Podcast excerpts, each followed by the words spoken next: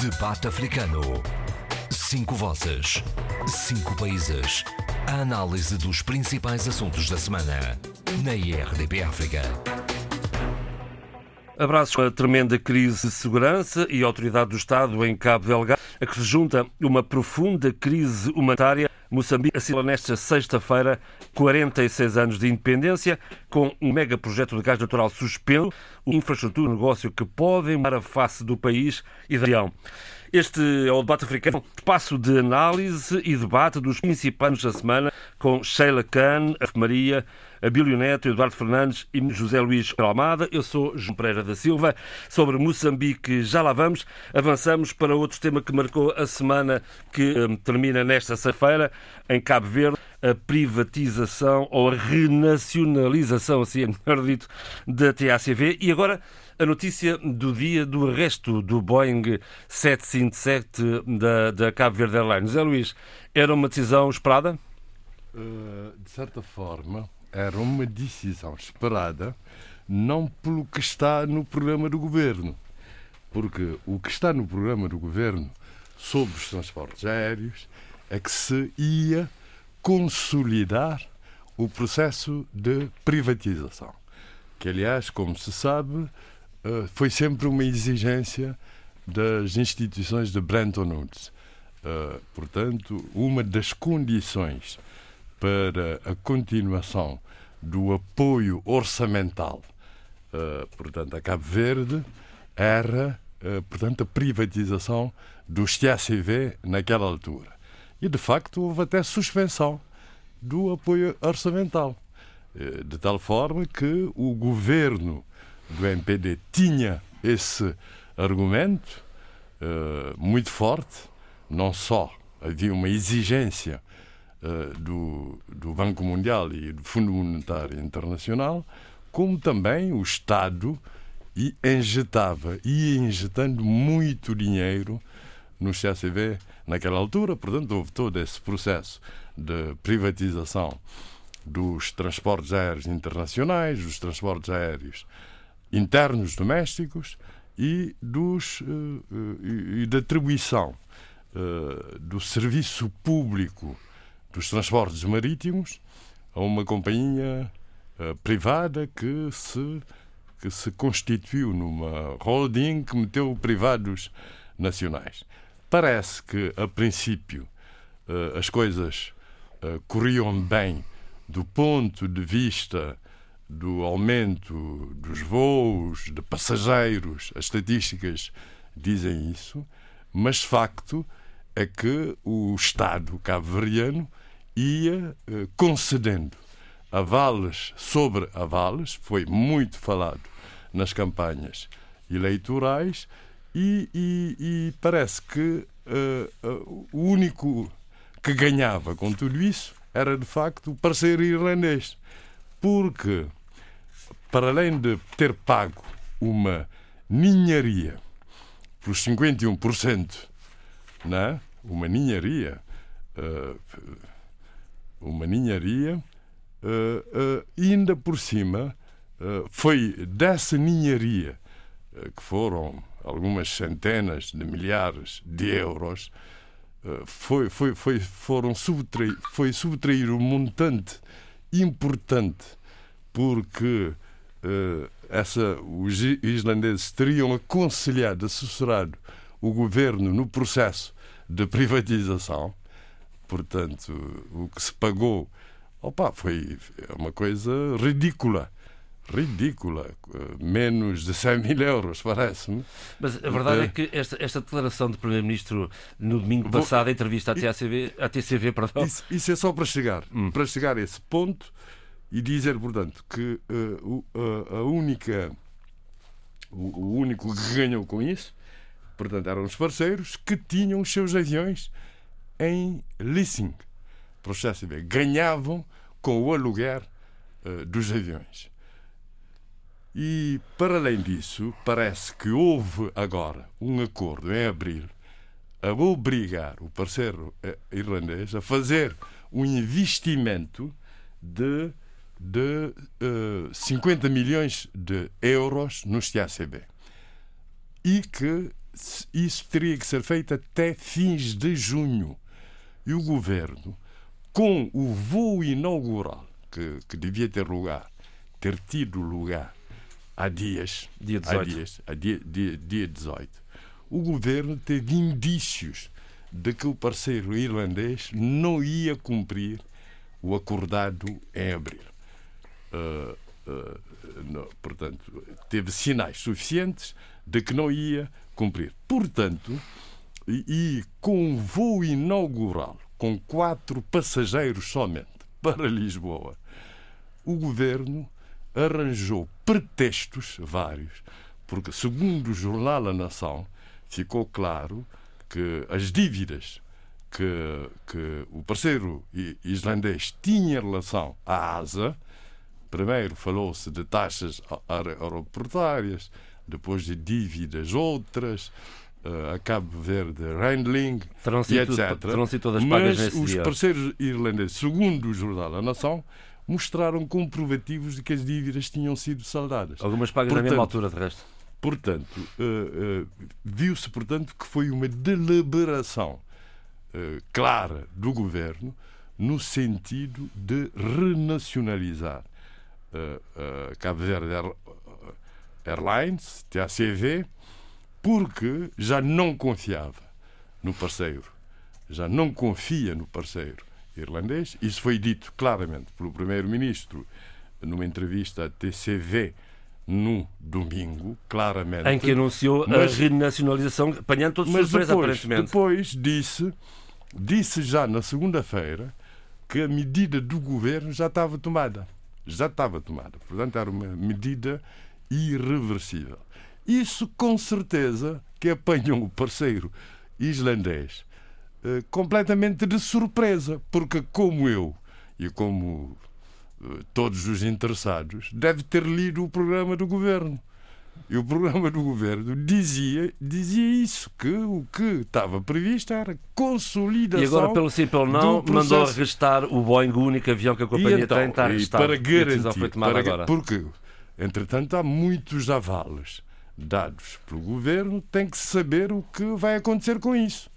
Uh, e, e, portanto, o parceiro irlandês tem dívidas com vários uh, parceiros, com vários outros, várias entidades, com bancos e etc., com certeza, e o arresto do avião vem nessa sequência para garantir uh, para garantir essas. José Luís, foi uma boa decisão esta do Não, governo? Eu, eu, eu acho opinião. que, repare que um dos pontos fracos da, da, da, da governação do MPD, muito apontado pela oposição em geral, eh, por toda a oposição, era exatamente a questão eh, dos transportes.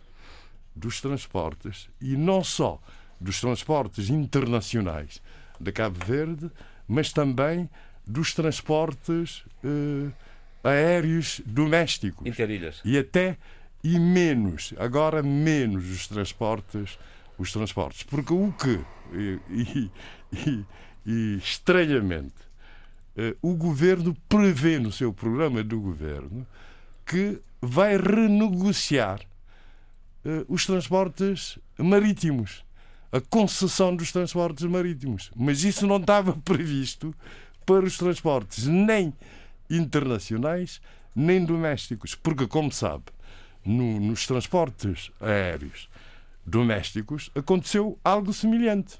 Portanto, havia chantagens contínuas uh, da Binter, uh, que, que, passou a chamar-se T.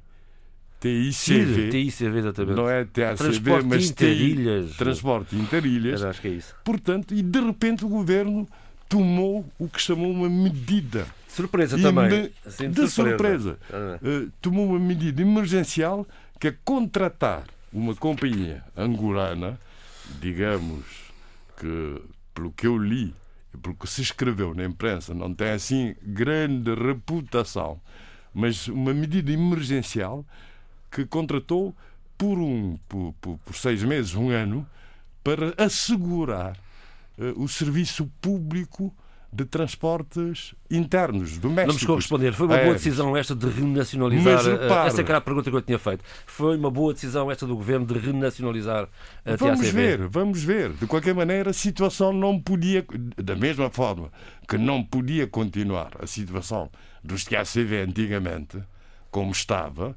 a, a sugar uh, dinheiro uh, do Estado, a aumentar dos contribuintes, de, dos, dos contribuintes, etc também essa situação não podia continuar. Mas há um sinal, há um sinal disso, que isso ia acontecer.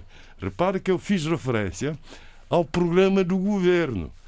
O programa do governo que diz o que é que o governo vai fazer nos próximos anos. Mas repare que na campanha eleitoral, e para surpresa de todos, de todos que ouviram, eu não queria acreditar, na campanha eleitoral, no debate que houve, Lembrem-se que não houve um, debate, etc, etc. Mas no debate que houve entre, entre todos e que o PTS não, não foi deixado comparecer, uh, Ulisses Correia Silva tinha levantar essa hipótese, que havia uma hipótese de se renacionalizar, uh, portanto, até a CV. E na altura ninguém, CV. ninguém ligou, ninguém, ninguém não, deu, dizer, ninguém apanhou deu todo o mundo de surpresa. Mas não foi desenvolvido, nem sequer foi tema de campanha. E, e, nem e sequer foi tema de campanha. Achou-se que. Achou-se que. Sim, senhor. Achou-se que seria. Que, bom, que a coisa de facto estava, estava preta. Uh, Portanto, para si, para si não foi exatamente uma surpresa? Não, não foi uma surpresa. Uh, foi e não foi. Como disse, para quem leu o programa do governo e a defesa que o, que o governo e o MPD foram fazendo dessa parceria, mesmo em condições uh, de, drásticas e catastróficas da Covid, argumentando que em todos os países do mundo os transportes aéreos estavam a passar por uma situação catastrófica em que o Estado era obrigado a injetar dinheiro, e isso corresponde à verdade, Nesse sentido, apanhou-me de surpresa. Mas tendo em conta o que o Ulisses ia dizendo e, e, e as desculpas uh, que, que se arranjaram para, para, para não se autorizar, para a ASA não autorizar o voo inaugural anunciado há muito tempo, Portanto, no dia 18 de, não, deste não, mês. Parece que não havia. Eduardo, mas, no, mas, no, no, olhar do, do, economista, esta foi uma boa decisão do governo de Cabo Verde? Eu, eu, eu peço desculpa, mas eu estava, estava aqui a tentar pôr o, o som mais alto, um bocadinho para poder ouvir estava, o José Luís. Estava eu a perguntar, ora essa, na, na perspectiva do, do economista, esta foi uma boa decisão do Estado? Não, eu, eu não ouvi a, a, a intervenção. A, ok, o tema, o tema estamos a falar, o tema é a renacionalização da TACV e, e eu pergunto ao economista Sim. se esta foi, na sua perspectiva, eh, foi uma boa decisão do Estado cabo-verdiano. Não, o, o, quando há uma nacionalização e depois se passa a renacionalização, é algo que não é muito comum, não é? É, é só se o, o, objeto da nacionalização tenha corrido muito mal e para se evitar uh, custos acrescentados uh, uh, e, e, uma situação prejudicial para o próprio país, volte-se outra vez a, a, a, nacionalizar, não é? a, a privatizar. Agora, a, a, situação qual foi? Depois da, nacionalização, o que é que aconteceu? Correu bem? A, a, as operações foram rentáveis? Servir, serviu o país? ou o, o, a situação não, não, não, não, não teve melhorias e, e, e voltou-se à, à, à primitiva? Não sei se, uh, se será esse o caso. A verdade é que a, a, a, num, num, num país, numa nação arquipelágica, a questão dos transportes é extremamente importante.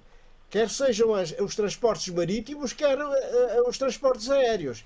Portanto, aí os governos, seja de que de que cor for, de cor política for, tem que ter muito em atenção, a, a, digamos, as deslocações das populações e, e portanto, tem um, um, sempre uma palavra a dizer sobre essa, sobre essa matéria. Portanto, uh, imaginando, imaginando uh, que eu fosse responsável dessa, da, da, nessa área, por exemplo, eu iria defender os interesses nacionais, os interesses uh, que melhor servissem a, a população cabo-verdiana. Portanto, acho que a preocupação do governo de Ulisses Correia Silva vão, vão um pouco nesse sentido, não é? vão um pouco nesse sentido. Muito bem. Talvez Eduardo. complementar só uma coisa. faz favor. Repare que a nacionalização ou a renacionalização é vista como uma medida transitória, porque o objetivo, aliás, É voltar até à privatização. É voltar para a privatização, por isso é que há uh, um, um, certo, uh, uma certa sedução e tal diante dos angolanos, uh, perante os angolanos, não é por acaso que houve esse encontro entre Ulisses Correia e Silva e João Lourenço, João Lourenço no SAL. Pensa-se que se quer encontrar um outro parceiro, parceiro estratégico, sim, mas, um parceiro, mas um, parceiro, um parceiro que tenha dinheiro para investir não é, não é e que tenha que não não parece tenha, que seja não, o caso não, da TAG. Nesse Portanto, não será, não será necessariamente o caso da TAG, mas esse é o conselho Sim, que, dado por uma pessoa que conhece bem a área, que é o Vítor Fidalgo, Fidalgo. que Sim, é sim, consultor uh, nessa, nessa. Também com área. no turismo no Ilha do Mas Sal. repara que os angolanos, quer dizer, de alguma forma, uh, salvaram. Eu não sei se o parceiro tem que ser necessariamente a TAG, o parceiro angolano. Tem que ser, se for angolano, uh, é o caso, portanto, dessa companhia Best Fly, que é uma, que é uma companhia Privada, privada, privada, privada e que, Tá e que eh, respondeu a essa solicitação eh, do governo para, Para os transportes transportes interilhas. interilhas, domésticos, serviço público, num momento de emergência. Vamos a ver, sim senhor. Eduardo, vou continuar consigo para abordar uma questão antes de, antes de finalmente poder ir à Sheila ah, no Porto, cuja a ligação lá acima não estava fácil no arranque deste Já programa. aqui estou. Ora, muito bem, já lá vamos, até porque nesta sexta-feira se assinalam os 46 anos eh, da independência de Moçambique. Uhum. Eh, Era por aí que iríamos começar, mas não houve ligação, estamos a divergir, já lá vamos. Eduardo, vamos recolocar outra vez a questão e continuar aqui neste alinhamento ah, no arame, diria eu. Ah, Eduardo, ah, a semana ah, em Bissau fica marcada por, por, por uns recados de Sissoko Embaló relativamente ao vizinho Guiné-Conakry. O presidente da Guiné não quer abrir a fronteira com, com a vizinha Guiné-Conakry. E invocando eh, algo que, que lhe dá um dá-lhe razão. É que não foi a Guiné-Bissau que fechou as fronteiras, né? Eh, eh, em relação à, à, à vizinha do sul, portanto, à Guiné, da Guiné-Conakry. Quem fechou as fronteiras foi, foi o presidente Alpha Condé, da Guiné-Conakry. E, portanto, se foi Alpha Condé que fechou, é ele que tem que abrir. Alegando questões de Portanto, segurança, alegando uma razões de segurança, estariam a entrar armas ah, para Guiné-Conakry pela fronteira terrestre provenientes de Bissau. Facto que nunca foi, foi desmentido imediatamente pelas autoridades guineenses e nunca foi comprovado. Exatamente. E, portanto, eu julgo que isto eh, é, há uma. Há uma eh, infelizmente, para, para a, a sub-região, as relações entre o Presidente da República da Guiné-Bissau e, e, da Guiné-Conakry eh, não têm estado em bom nível, não é? Ou no nível esperado. Eh, As nossas relações com a Guiné-Conakry deviam ser pautadas por todo, por, baseado na própria história Exato. ah, Da retaguarda dos- da luta armada. Exatamente. Portanto, nós temos uma dívida para com a Guiné-Conakry. Ah, foi, de- foi a oferta do seu próprio território ah, que nos ajudou a conquistar a independência. Na luta de E, libertação, sim, portanto, senhor. julgo que tudo devia ser feito para que essa- as relações entre os dois países se pautassem pelas melhores. Eduardo, eh, Então agora, Exato. aqui chegados, como, como diria Marcos Mendes, aqui chegados, até onde é que pode ir esta crise ah, ah, ah, entre, entre estes dois ah, países vizinhos? Ah, julgo que não, quer dizer, vai ser sempre uma crise de baixa intensidade, porque não há interesse nenhum ah, ah, em, em acicatar, ah, digamos, ah, tensões ah, entre os dois países. Ah, ah, como se sabe, as nossas fronteiras ah, são muito porosas entre, ah, como todos os países, quase, ah, quase todos os países africanos, e existe um, chamadas a- a- a- as movimentações não oficiais, não é? Sem passar pela, pelas estradas principais entre, entre, entre os nossos Claro. eh, dois países, não é? Claro, de repente E, estamos na portanto, Guiné-Conakry sem não há- sabermos. Exatamente. É já- e portanto já me não há razão isso. nenhuma, não há. Isto é meu, essa é a minha opinião. Não há razão nenhuma ah, para haver tensões entre Sim, a Guiné-Conakry e, e a Guiné-Bissau. Ah, e, e para nós, nós temos o, de facto, já disse, ah, temos o, o, digamos, o- muito a agradecer a- a- ao povo e aos governos da Guiné-Conakry pela ajuda que, que, que deu à Guiné-Bissau para atingirmos a nossa, a nossa independência. não é? De resto, não, não creio também que a CDAO deixe que esta, que esta crise vá muito mais, muito mais longe, não é? Acho que não, acho que não, acho que não. Mas a propósito da, da, da CDAO, há aqui uma notícia que sinceramente eu não compreendo.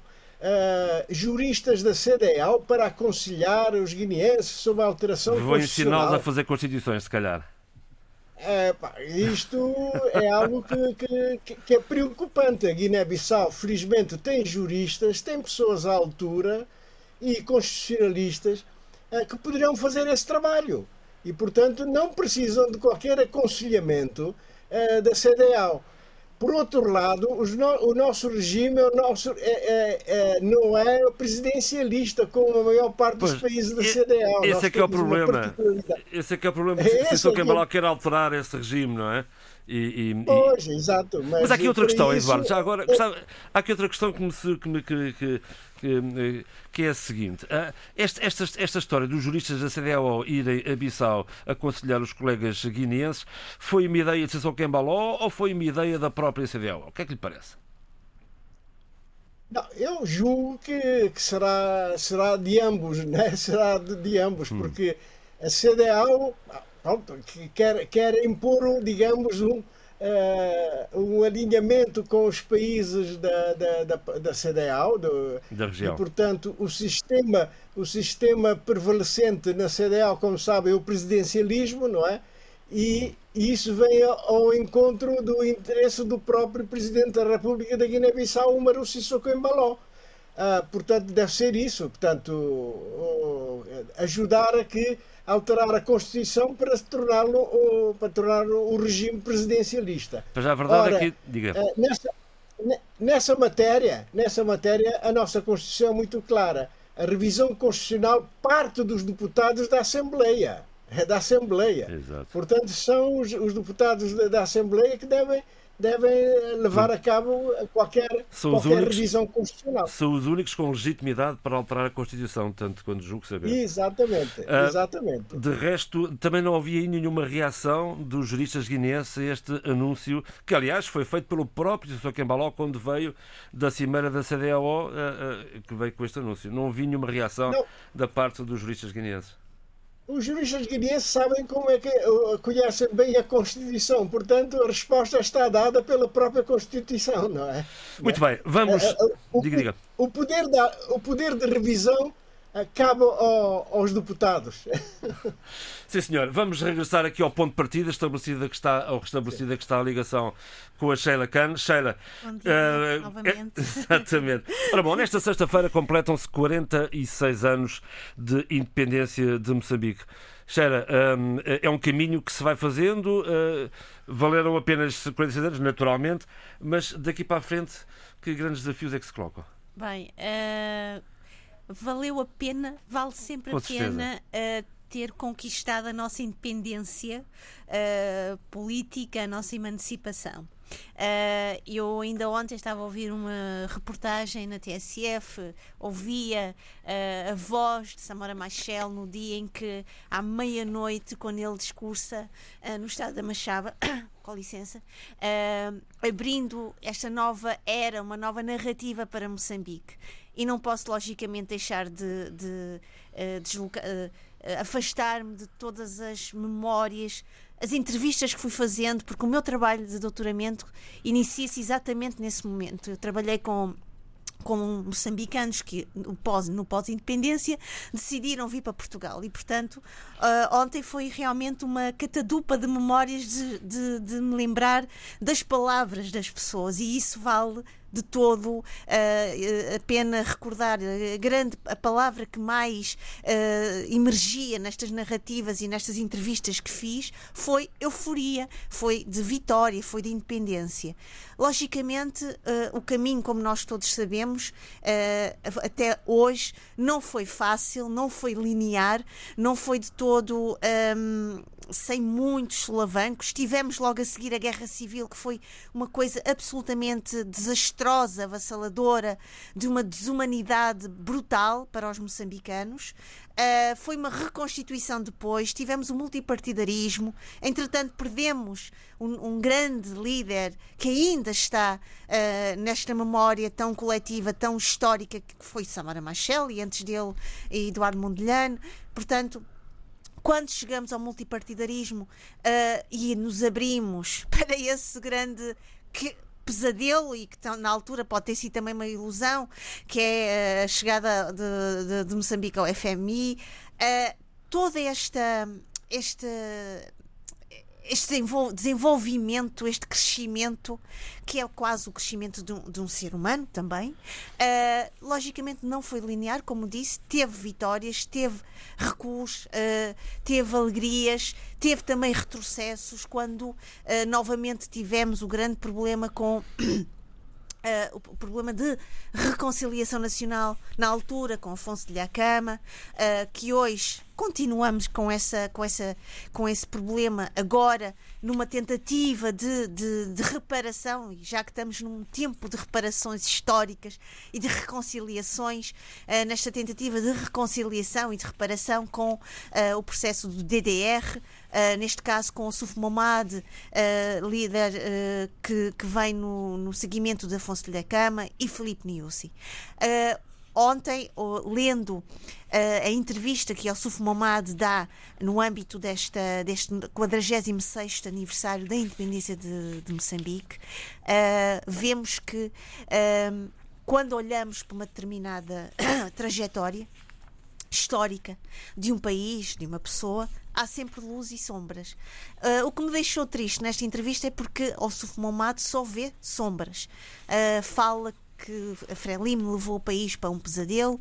Neste momento, o grande pesadelo uh, que Moçambique está a viver e continua a viver é a questões uh, relacionadas com a, a, a, as dívidas uh, ocultas ou ilegais, assim podemos dizer, a ausência de, de liberdade de expressão, a corrupção, entre outras coisas. Mas a verdade é que também Moçambique é um país, e agora posso dizê-lo também falando numa perspectiva de quem está de fora, da diáspora moçambicana. Moçambique é um país que está no mundo, é um país de referência, é um país com gente uh, atenta, uh, a gente. Uh, inteligente, gente capaz que, que, tem dado muito uh, no diálogo, na partilha com o que se está a passar em Moçambique. A sociedade civil em Moçambique é absolutamente ativa, só para recordar, porque eu não vou agora uh, fazer um, um, processo de escavação de memória, mas só para recordar o que aconteceu a semana passada com a atitude tão digna, tão corajosa do Centro de Integridade Pública, quando trouxe ao de cima um problema de, de, de abuso, de comércio sexual numa cadeia, uh, numa, numa penitenciária feminina, uh, o assumir de uma voz crítica, de uma voz de ação social uh, e, portanto, é preciso olhar também para todo um processo de mudanças, todo um processo de, uh, de, de, de, evolução. Nenhuma evolução, em momento algum, é ninguém, seja pessoa, seja país, seja comunidade, seja grupo social, uh, não é uh, só uh, autoestrada, não, não é só no sentido do, de um movimento rectilíneo. Uh, por vezes é preciso, as crises são necessárias para recuperar um, uma capacidade de reflexão, de perceber para onde vamos, para onde queremos ir. Ah, Moçambique está neste processo de constantes desafios. Neste caso, neste momento, para além da questão do que estamos a viver da pandemia uh, do Covid-19, que não é um processo local, é também global. Uh, ainda uh, ontem, Filipe Nyusi voltou a a, a, a, promulgar o, o, o, recolher obrigatório porque estamos uh, numa situação extremamente preocupante. A terceira vaga está aí em Exatamente, força. e temos também, no caso mais uh, uh, visível e mais, mais chocante, o que se está a passar na, em TET, a variante Delta, e portanto, mas também outra situação é este conflito que estamos a viver em Cabo Delgado, o, a questão do, da, da, da, da junta uh, auto-militar, uh, que é a, a, ala dissidente da Renamo. Portanto, são várias também, frentes, não é? São várias frentes e, portanto, não podemos jamais, quando estamos a olhar para fazer uma resenha histórica, uma narrativa, um resumo. E aqui eu peço muitas desculpas aos nossos ouvintes e até aqui a, a, a, todos nós que estamos aqui presentes. Se calhar eu não consigo estar aí, não consigo ir muito a fundo, porque isto iria uh, exigir um debate de uma hora e quarenta ou mais, porque estamos a falar de 46 anos, mas acho que é preciso termos uh, ter uma atitude ponderada e uma, uma atitude e uma mente aberta em dizer, ok, há problemas, há desafios, mas há uma sociedade atenta, há gente capaz de, de colocar o dedo na ferida, de fazer um debate aberto, não obstante todos os problemas por os quais Moçambique está a passar. Os problemas da corrupção, os problemas de, de, de, Segurança, de, de insegurança urbana. pública, os problemas da insegurança civil. Uh, ainda hoje vendo uh, ah, um, o jornal da STV uh, a visita sem anúncio de Filipe Niusi a alguns mercados públicos e a percepção que o próprio presidente teve de uma grande. Uh, um descuido, diria mesmo, é descuido.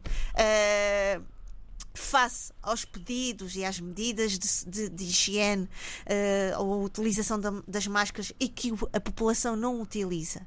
E portanto, mas também há outras coisas boas. Há, há, há, há como disse, há uma sociedade civil uh, altamente uh, ativa gente nas universidades absolutamente uh, capazes de dialogar com o mundo. E eu posso dizer deste lado, como investigadora, eu estou em constante contacto com colegas meus académicos que não só apenas são, que não são apenas académicos de gabinete, são académicos de gente que está na rua, que observa, que, que trabalha uh, assiduamente. Uh, Uma geração de esperança. É, é aquilo que o Samara Machel dizia, os continuadores da revolução. É preciso é olhar para essa para, para essa grande expressão, que eu acho que é luminosa, e ter essa esperança, logicamente também ter essa coragem e perceber que há tanto para fazer e que é possível fazer. Só para terminar, ontem uh, passou um documentário do do realizador moçambicano, dos realizadores moçambicanos, Camilo de Souza e Isabel Noronha, um excelente documentário. Sonhamos um país.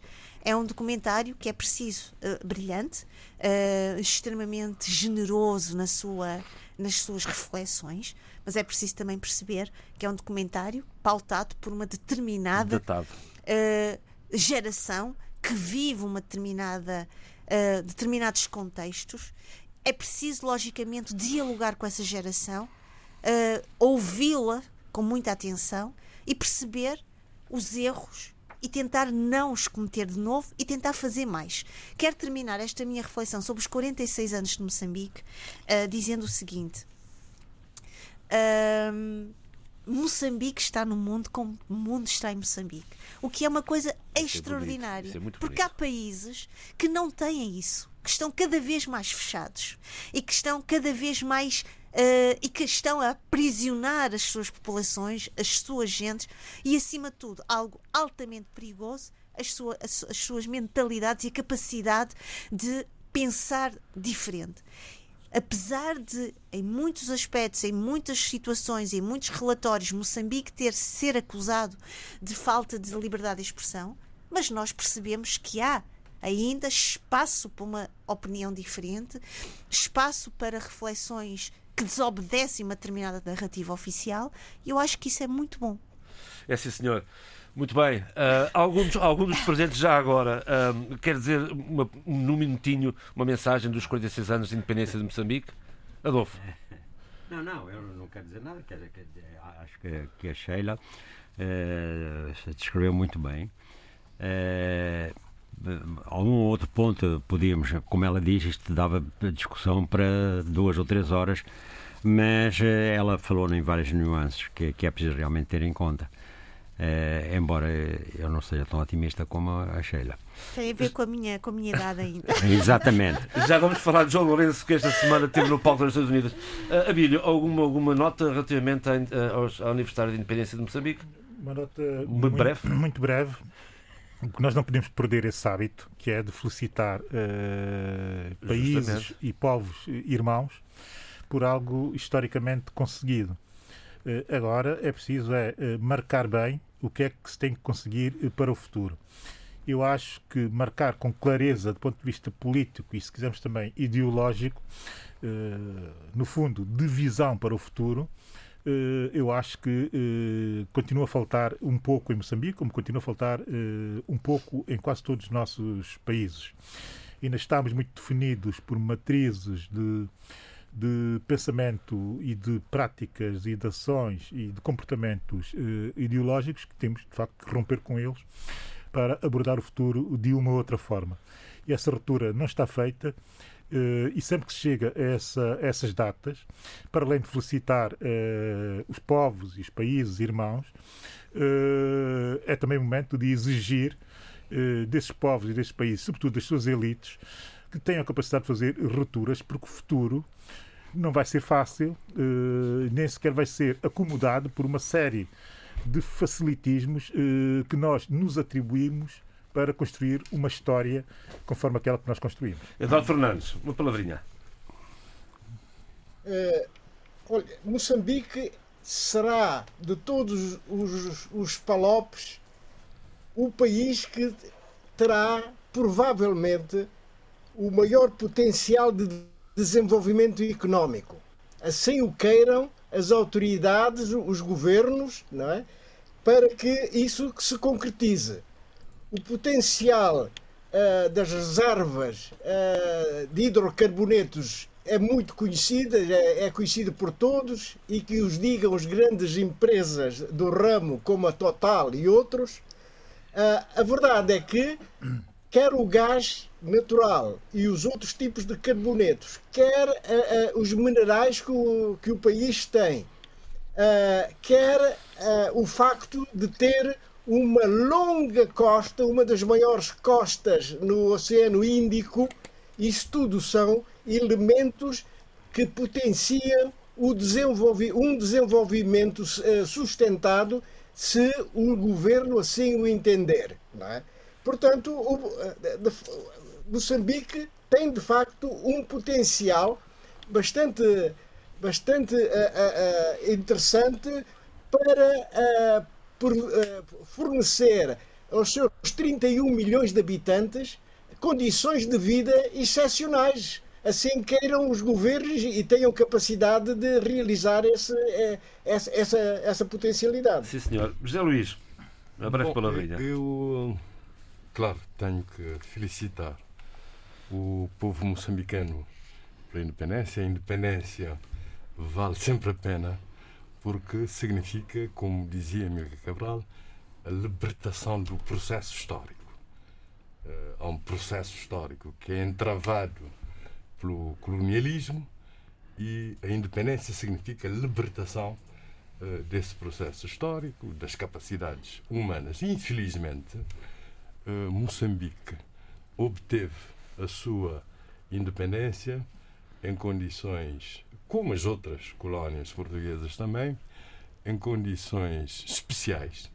Primeiramente, um colonialismo português obsoleto, que não permitiu outra solução que não o envergamento pela luta armada e que mortífera e que radicalizou as posições.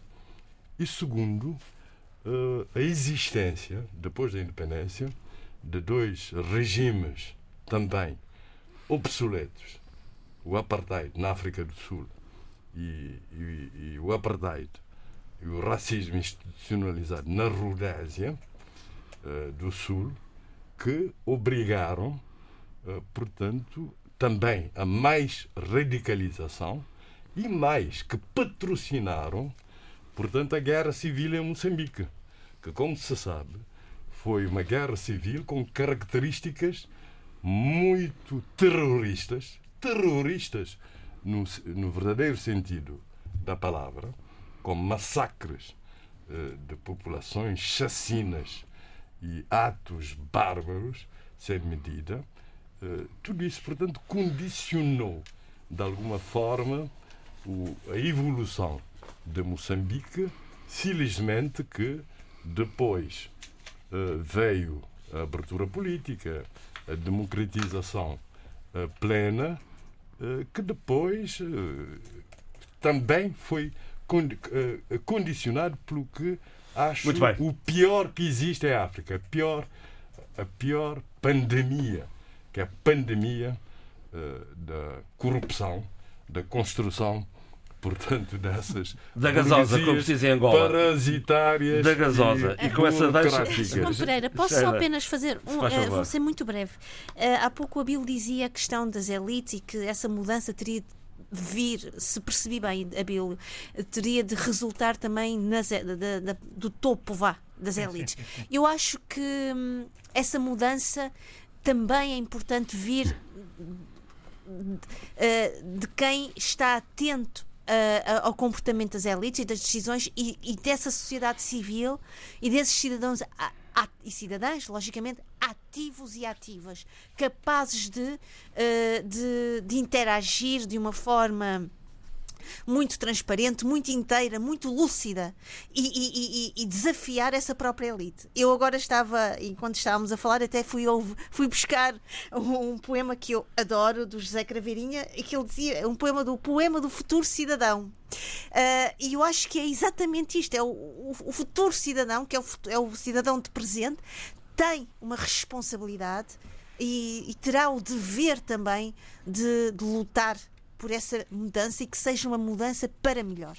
Era aquilo que eu queria dizer. Muito bem. Ótimo. Adolfo, vamos uh, em frente neste, uh, neste, neste programa para abordar a questão de Angola e a deslocação de João Lourenço a Nova Iorque teve o palco das Nações Unidas. Sim, é, embora o debate estivesse bom, tá estava mesmo aqui já. Então, eu a concordar com a Bíblia, concordar com. com, então, mas, com mas, mas, mas podemos continuar e passamos. Não, a... mas uh, não, acho que, que levantaram-se aqui toda uma série de questões. Uh, e uh, a sociedade civil é importante. Portanto, ela faz parte também da, da, da na, sociedade civil estão elementos da elite. e, e, e a questão da ruptura é, um, é realmente um objetivo estratégico e, e, e depois tem, todas as táticas têm de se convergir para esse sentido. Nisso estou inteiramente de acordo com a Bíblia. Agora, eh, sobre Mas Angola. Podemos manter o debate. Não, este debate nunca mais gente... acabava. Este debate nunca mais acabava. De maneira que.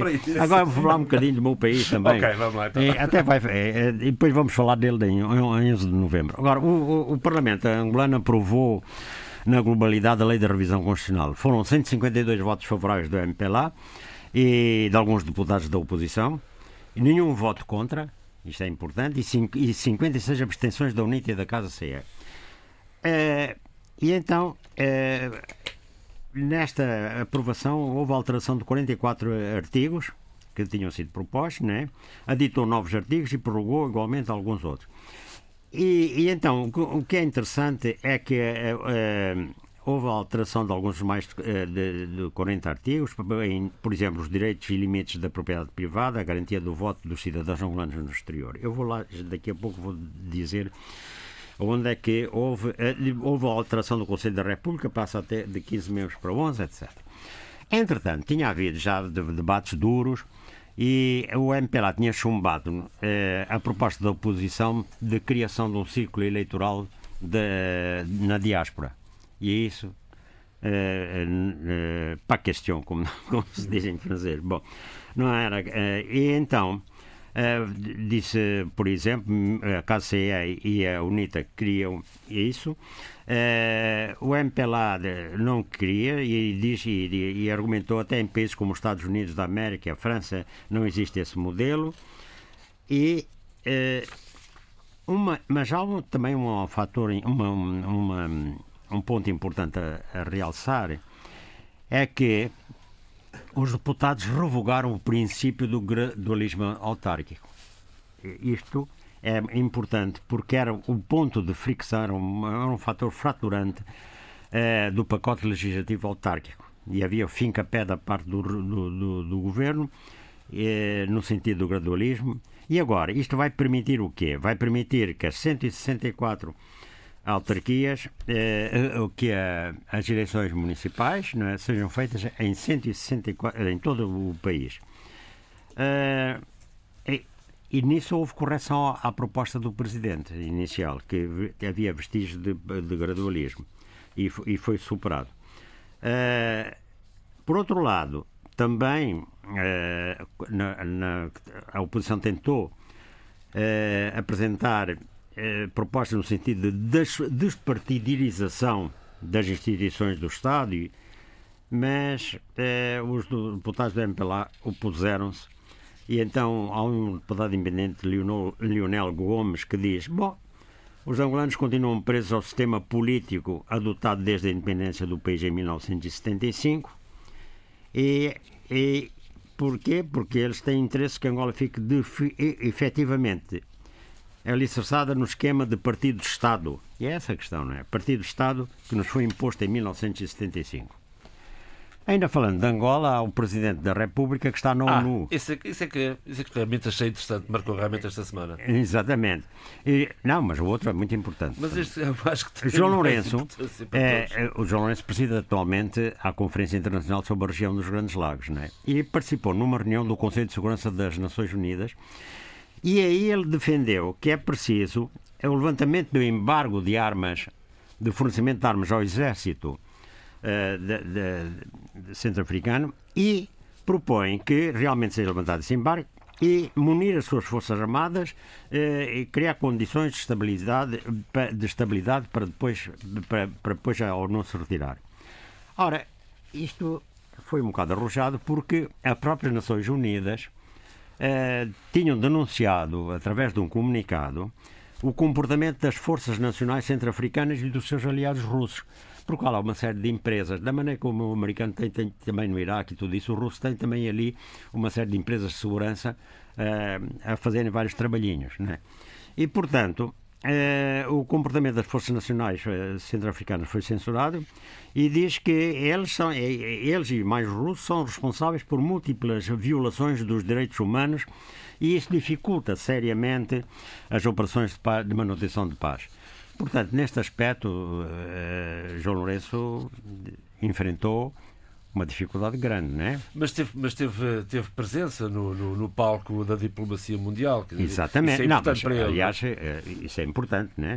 E ele e faz Angola. valer precisamente é, é, e, e, tem realmente propalado que Angola é pelo diálogo, pela resolução dos, dos conflitos e pela paz, etc. E não é por acaso que Angola é, da, conferência, é presidente da Conferência Internacional das Regiões dos Grandes Afirmando-se como parceiro que faz parte da solução uh, Exatamente. E, é, e ele vai discursar na ONU e, quer dizer, e é evidente que uh, a Assembleia das Nações Unidas é, é um, um, palco, não é?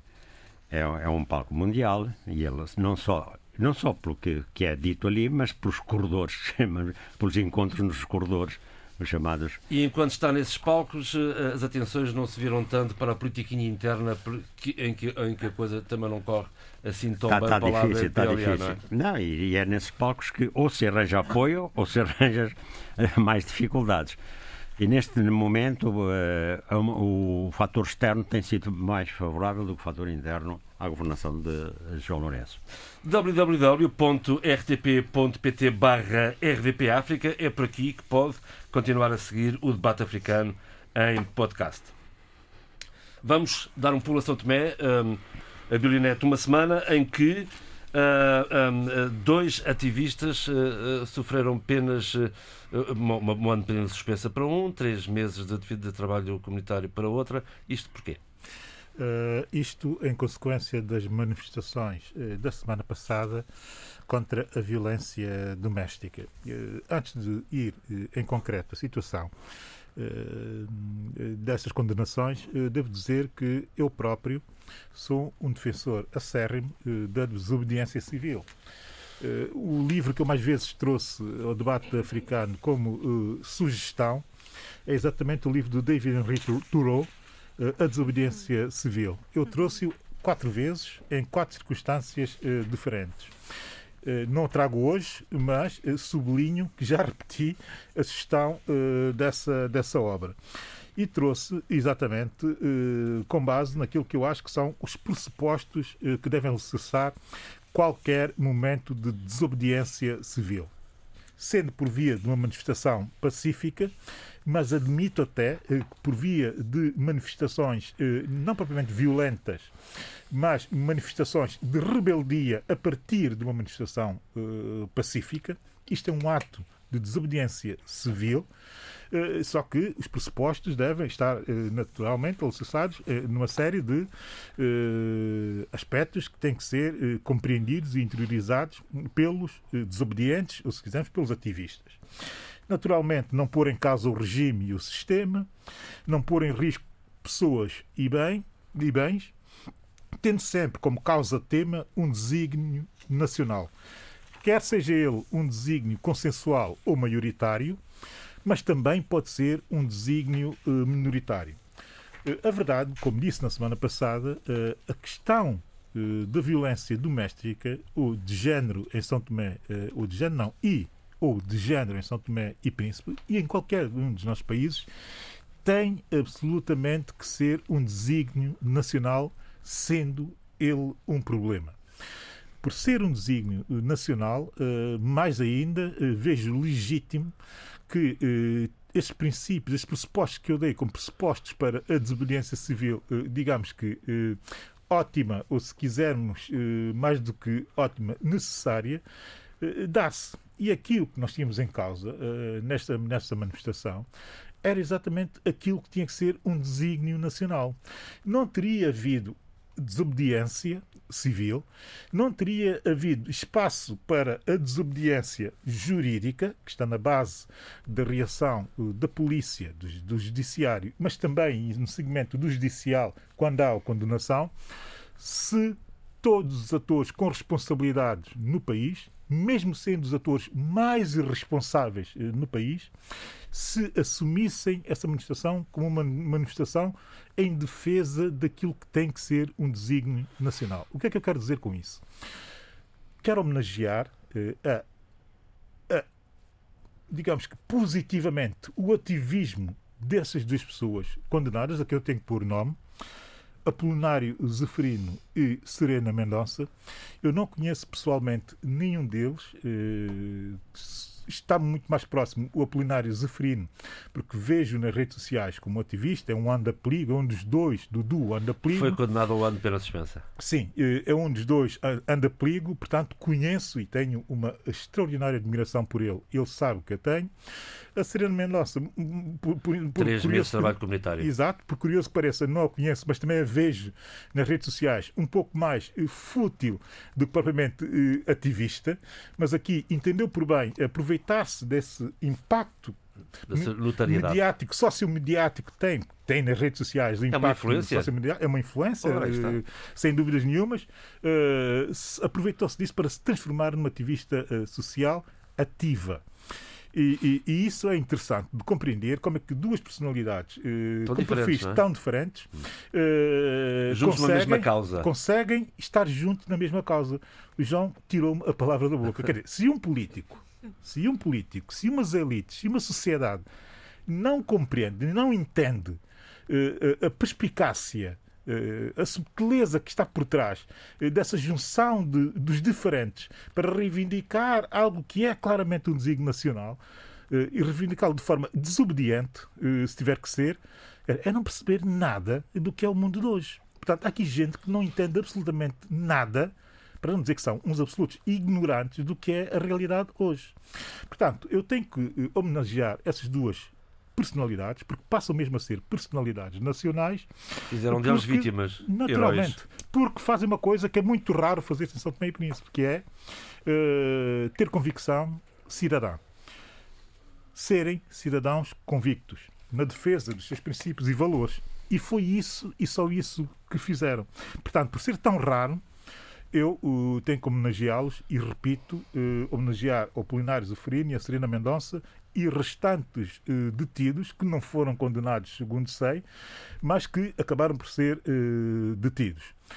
À volta disso, uh, tenho que deixar dois, duas notas que têm que ver com detalhes sobre a minha própria coerência eu, quando ocorreram desacatos, há ano e meio, desacatos em consequência da detenção eh, de um padre São Tomense eh, num país da costa africana, num país próximo de nós, eh, houve uma série de altercações um carro incendiado em São Tomé e Príncipe, com igrejas vandalizadas, carros incendiados, portanto, pessoas e bens em causa, porque também estavam pessoas em causa, porque estavam os os, os, os padres, padres não, enfim, pastores. os pastores da IURD também com a sua uh, segurança pessoal em causa uh, e a polícia teve que agir com muito poucos meios e de forma, uh, se calhar, desproporcionada, tanto mais que houve consequência, uma consequência fatal, naturalmente lamentável, a partir daquelas ocorrências. E eu aqui, lamentando aquilo que tinha que lamentar, que é a perda de uma vida jovem, e, e aí não há nada que possa uh, pôr em causa esse valor absoluto que é a vida e, sobretudo, a vida uh, de alguém jovem, uh, eu tive que sair também relativizando em defesa da posição da Polícia Nacional. Poucos meios, constantemente instrumentalizada pelo político, e terceiro, desfasada desfasada do ponto de vista estratégico para da realidade para atender a uma situação tão extrema uh, quanto aquela situação uh, específica, porque a vida também dos próprios agentes estaria em causa. Mas isto é uma situação.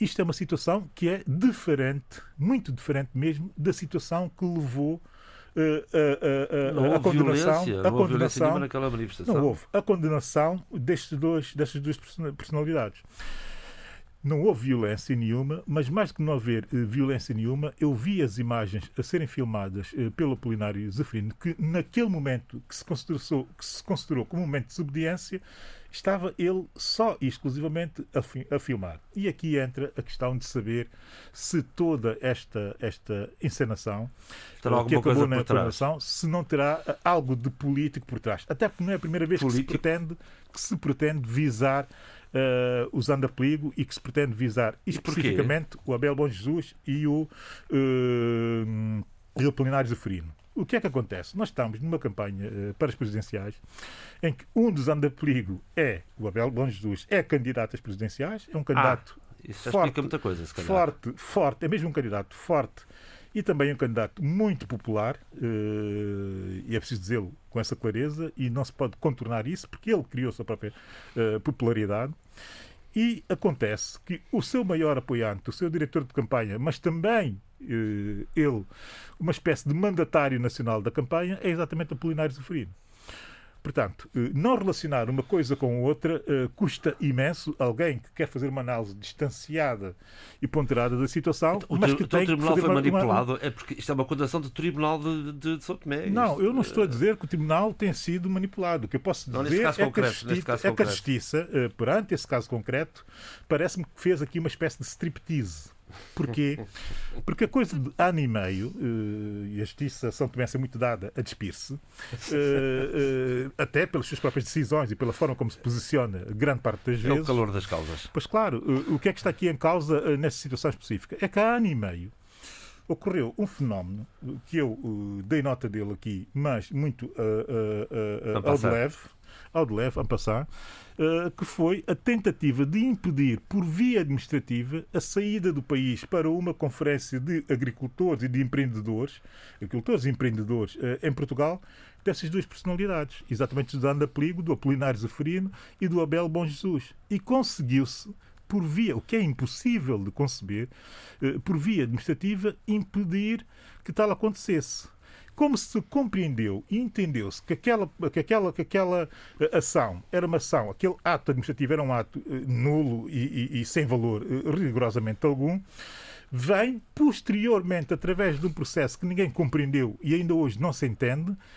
uma juíza ou um juiz, eu não quero ser, não quero ser específico ou muito demasiado específico na abordagem eh, desse detalhe, mas vem, e aqui está a, segunda nota, o segundo aspecto, vem um juiz eh, corroborar exatamente o mesmo que estava na tentativa de impedimento de, viajar, de, viagem eh, de duas pessoas, dois cidadãos, eh, por via eh, administrativa. Ou seja, a posterior veio o juiz calcionar eu desconheço ou desconhecem eh, eh, as pessoas se existiria ou não um processo para o efeito. Portanto, nós estamos aqui com uma situação, uh, que é a tal situação do striptease da justiça, que eu dizia uh, há pouco tempo. Mas uh, nessa situação não se pode pôr em causa a justiça porque houve um processo, houve naturalmente um processo do ponto de vista jurídico, se quisermos, impoluto, com provas, com produção de provas que eram evidentes, mas a decisão é a decisão que é e parece-me a mim que é de facto uma decisão estamos a três semanas, justa, Estamos a três semanas de, das eleições presidenciais em São Tomé e Príncipe, é no dia 17 de julho. Falam três semanas. Eh, todos estes, todos estes episódios podem, de alguma forma, condicionar a campanha e, eventualmente, todo o processo até o dia 17? Não, quer dizer, eh, eh, essas ocorrências também que estão muito ligadas, eh, naturalmente, ou, às dinâmicas políticas e a conjuntura, mas também o momento político que se vive no país, não creio que consigam ter grande impacto impacto em termos de condicionar grande parte das decisões dos eleitores ou, da cidadania.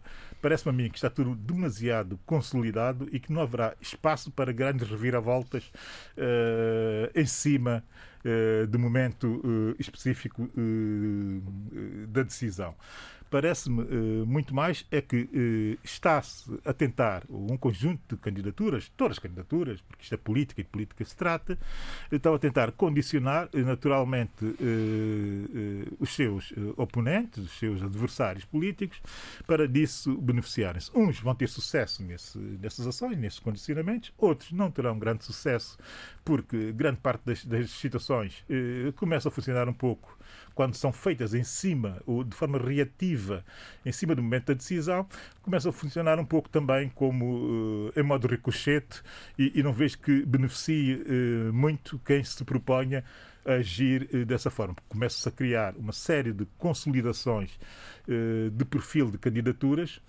exatamente. E são por, 19 as candidaturas. E, são 19, são muitos candidatos. Exatamente, exatamente porque alguns deles podem influir eh, no sistema, usando o sistema, uh, usando o regime, se quiser, também, e outros não têm a capacidade para o fazer porque nunca estiveram no centro do poder para Mas poder podem ter manipular votos para... que, que influenciem o resultado claro, final. A questão aqui, o grande centro de reflexão sobre esse momento uh, político em São Tomé e Príncipe é uh, perceber uh, até onde poderá ir o voto Uh, um populismo entre aspas, digamos assim. Até onde é que pode ir o, o, o voto negativo, o voto hum. de repulsa, de protesto contra uh, o status quo? Uhum. Essa é a grande incógnita uh, das eleições em São Tomé e Príncipe nessa altura. Eu vou dar um exemplo, que é o exemplo que eu tenho dado para fugir a, aspectos específicos daquilo que está a ocorrer em São Tomé e Príncipe, que é fazer analogia com a situação no Peru, acaba de ganhar as eleições, apesar de estarem, um campesino. De estarem, estarem em reclamação no Supremo Tribunal de Justiça, mas já se sabe que efetivamente ganhou, até porque a Keiko Fujimori, que é a perdedora tem um processo em tribunal também, mais de um. direita, tem um processo em tribunal e, quase, um. e tinha uma ordem de detenção exatamente no fim de todo o processo uh, eleitoral, uh, aparece no lado oposto como vencedor uh, o professor Castilho, que é uma espécie de professor que quis criar, a coisa de um ano atrás, um partido dos professores para, uh, para se candidatar uh, ao, ao, ao, Parlamento, mas que aproveitou essa a, onda. essa, a onda da criação do partido para se transformar num, num, num, num, candidato e para ser um candidato vencedor a partir do momento em que se juntou a um pequeno partido de esquerda é de reivindicação. se vários de votos protesto, e acabaram por consolidar. E beneficiou-se e beneficiou uh, é o risco, disso. É o risco que corre em São Tomé nesta altura. É o risco que se corre em São Tomé e Príncipe. Mas mais do que esse, do que esse, do que esse risco, uh, nós estamos uh, aqui com uma espécie de populismo generalizado de uma ponta a outra, para além das questões específicas da política interna são tomense, que eu já irei a isso em próximos programas, mas de uma forma geral. Só temos mais dois para falar nisso, porque depois são as eleições claro, elas claro, próprias. Claro. No próximo eu já condensarei os perfis e como as coisas têm evoluído um nas campanhas. Mas dizer rapidamente e termino.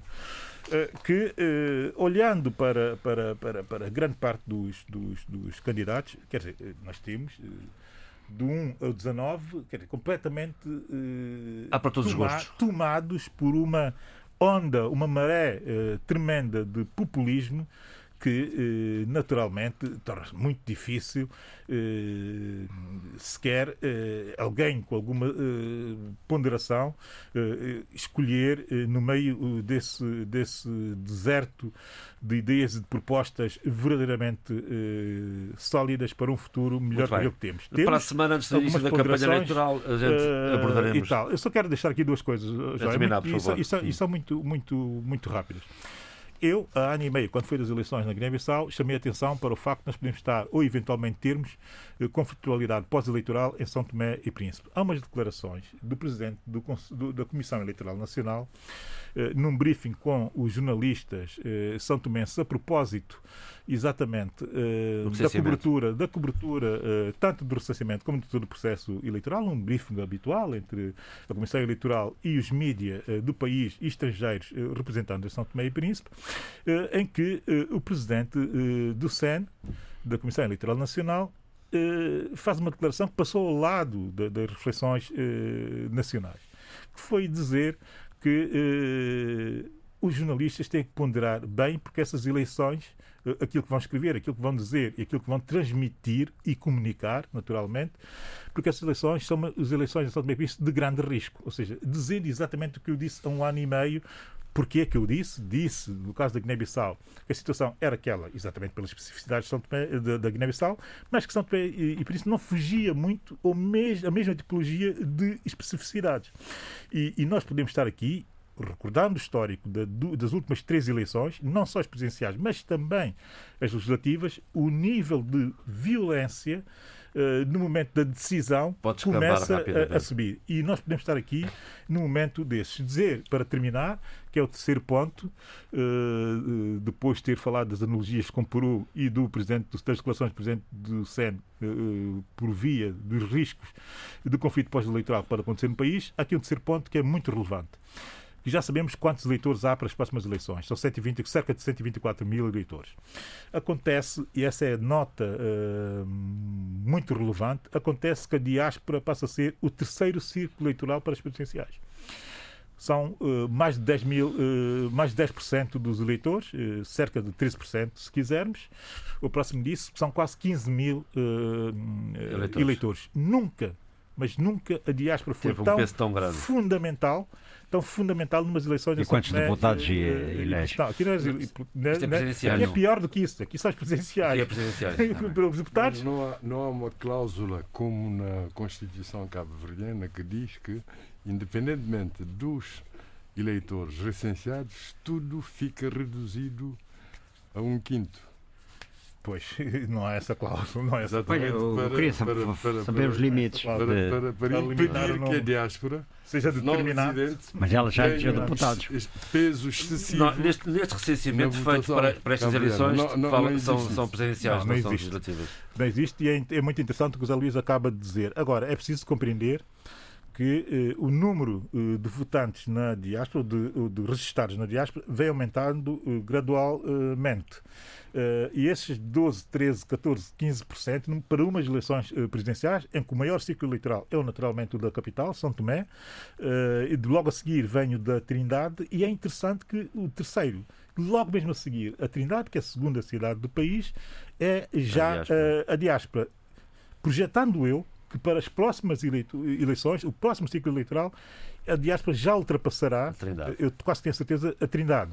E a partir daí vamos ter que lidar com uma outra, perspectiva, outra, outra perspectiva da Santo Mensidade. Vou fazer uma pergunta, uh, uh, Abílio, porque a mim interessa muito o, o, o papel ativo da diáspora, uh, porque no fundo, estando cá fora tem uma percepção e se calhar uma maior liberdade de, de expressão e de pensamento relativamente às suas decisões. Na tua opinião, uh, será importante que esta diáspora tenha um peso cada vez maior no sentido do voto? Sim. Uh, Isso já leva tem... também ao tema do Zé Luís, de, de leva, até leva, onde leva, é que pode ir o peso da diáspora. Leva, leva. A verdade é que o peso simbólico, se quisermos, da diáspora em termos de marcação uh, daquilo que são os temas uh, de debate, eh, tanto na vida política em geral no país, como nos momentos específicos, que são os momentos eleitorais, a diáspora tem um papel, tem tido um papel nos últimos 10 anos absolutamente fundamental. Eu espero que haja quem faça reflexão, tanto sociológica como nas ciências políticas, quem faça reflexão, que consiga produzir documentação que confirme o que eu estou a dizer, que é na base de uma percepção. A verdade é que os temas são postos pela diáspora, eh, a abertura ao debate é posto pela diáspora, isto está a acontecer agora eh, com, eh, sobretudo com os meios de comunicação online que a diáspora tem, a adiantarem-se aos próprios meios de comunicação locais na abertura de debates aos candidatos e no, no tipo de debates também que está a ser proposto, tanto pela, pela Rádio, sobre, Rádio Somos Todos Primos, como nós acreditamos, que é uma plataforma exatamente de debate. Vou, Rádio Somos Todos Primos primos. RSTP e também a plataforma Nós Acreditamos, enfim, que teve agora aqui um pequeno percalço na sua reputação, mas que continua a trazer uh, candidatos a debater com a sociedade civil, não propriamente uma sociedade civil que seja jornalista, no caso de Nós Acreditamos, mas sociedade civil aberta, participativa, participativa de um ponto de vista de uma forma até brilhante, fazendo de uma forma brilhante, e, e, eu não me canso de homenagear quem está à frente dessa, dessa, dessa estrutura e, e aqueles todos que têm composto os painéis eh, de debate com os candidatos, ou de conversa com os candidatos, e por outro lado, na rádio uh, somos todos primos. Uh, o Josimar Afonso, que agora colabora com a RDP África, tem feito um papel, ele e, e os convidados a, a, a, moderar, e, enfim, tem sido também senhoras, a revezar-se com ele na, nas conversas e nas, e nas entrevistas aos candidatos, a, a Selma Guadalupe, uma série de novos atores comunicacionais, comunicacionais a, a conversar com uh, os políticos santomenses eu tenho que dizer o seguinte: eh, tanto do lado eh, de nós acreditarmos, daqueles que são convidados a comunicar, como do lado eh, também da RSTP, têm sido muito mais surpreendentes, exceto o caso de um ou dois, de um ou dois candidatos, que eu na próxima semana já direi quem serão, quem são os candidatos que mais tenham surpreendido, não só propriamente a mim, mas a generalidade das pessoas. Há, há mesmo candidatos que estão a surpreender e a surpreender Fica muito. combinada uma radiografia dos, das presidenciais Tanto de um lado programa. como do outro, uh, os intervenientes do lado da comunicação parecem ser muito melhores do que a qualidade uh, dos uh, candidatos de uma forma geral. Não? Muito bem, vamos avançar no programa para a deslocação de, Jorge Castro Fonseca, talvez a última deslocação como presidente da CPLP uh, a, um, país membro, neste caso à Guiné Equatorial, quatro dias de visita oficial. José Luís e depois, uh, estimados a membros deste painel, como é que viram esta, esta visita de Jorge Castro Fonseca? Ele deixou alguns recados relativamente uh, aos direitos humanos na Guiné Equatorial e, à, e, e à necessidade de, de, do país avançar para ser de pleno membro efetivo da CPLP. É, é sempre problemática uma visita de qualquer país democrático do, do Espanhol para a Guiné Equatorial porque, como se sabe, uma espécie de elefante na sala. Equatorial uh, não, não prima pelo respeito uh, dos direitos humanos, não se pode dizer que tenha um Estado de direito democrático, a não ser do ponto de vista formal, quer dizer, no fundo, que a Guiné Equatorial está uh, em colisão direta com os valores essenciais plasmados uh, no ato constitutivo da CPLP, não só porque realmente não é um país falante uh, de língua oficial portuguesa, mas porque não respeita os valores do Estado de Direito Democrático. Por isso, qualquer visita tinha que uh, ser problemática. E, e, problemática, mas de qualquer maneira, a Guiné Equatorial é país membro da CPLP e um presidente em exercício não podia de deixar de, de visitar esse país, tanto mais que a Guiné-Conakry. A Guiné Equatorial, como se sabe, foi também admitida na CPLP por, por razões uh, essencialmente económicas. Económicas.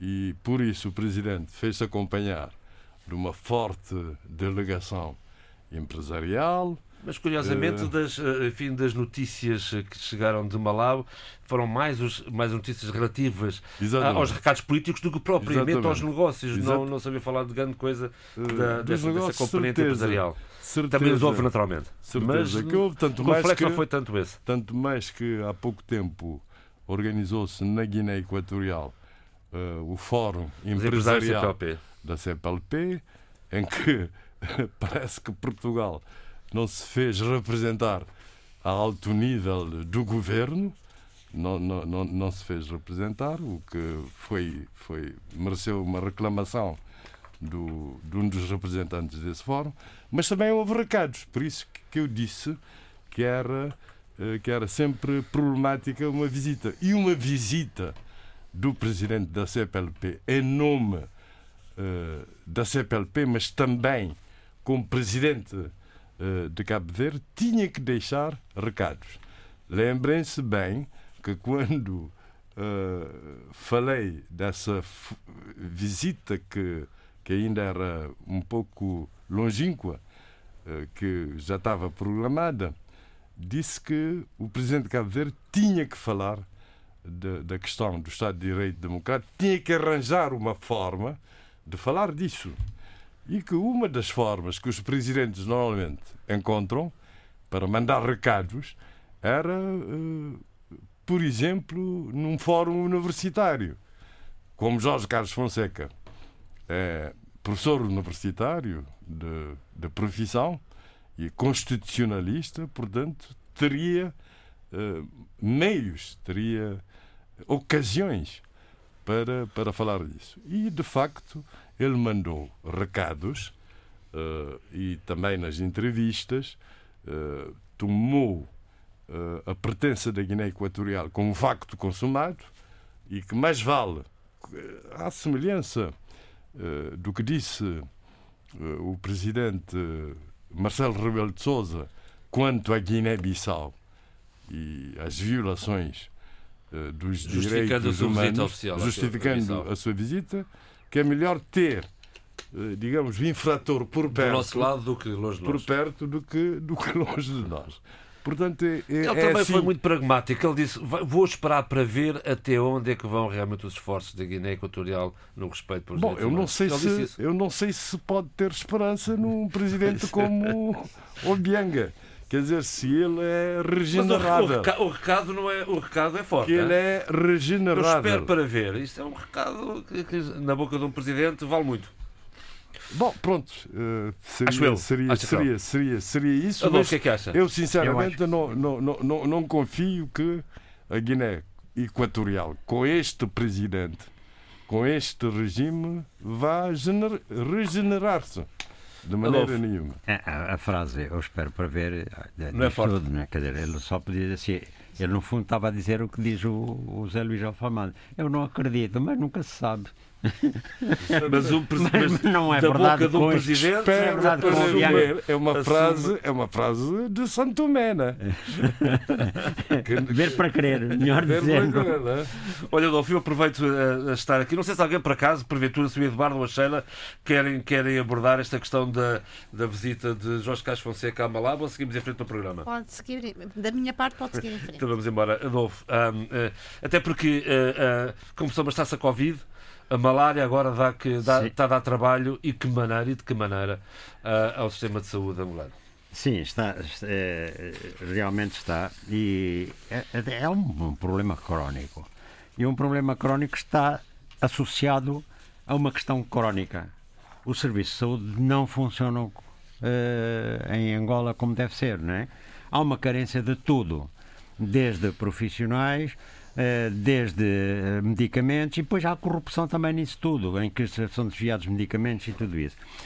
E, por exemplo, em, no, no, Lubito, em Luanda já sabia o que estava a suceder. Agora também é no Lubito e o, o centro de uh, materno-infantil da Bela Vista atinge sobretudo as crianças, a malária, não é? E, e diariamente mais de 80% das crianças que chegam é com malária. Uh, e dizia o, o, responsável: temos 75 camas, mas estamos acima de 200 e nós não podemos mandar as pessoas para casa e elas então dormem no, uh, no chão. No chão, e, no chão. Uh, a situação é grave e, e há um, um, responsável que diz que nós temos de atacar a, a malária de outro modo. Nós gastamos recursos do país na compra dos fármacos e isso não é a medida mais adequada.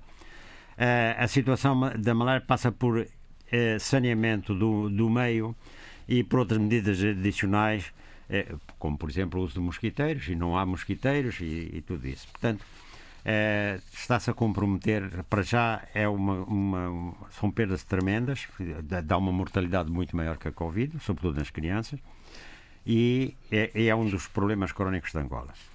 Eu queria também falar na, na ingerência, na, eh, na desfaçatez do deputado brasileiro Haroldo Martins, que é bispo da Igreja Universal do Reino de Deus, no Brasil, e que criticou o tratamento dado por Angola à, à, à IURD eh, angolana. E então ele vai, ele diz assim... A IURD brasileira. Sim, a IURD que, que, em, em, Angola. Em Angola, a IURD brasileira, porque também Sim. há uma IURD angolana.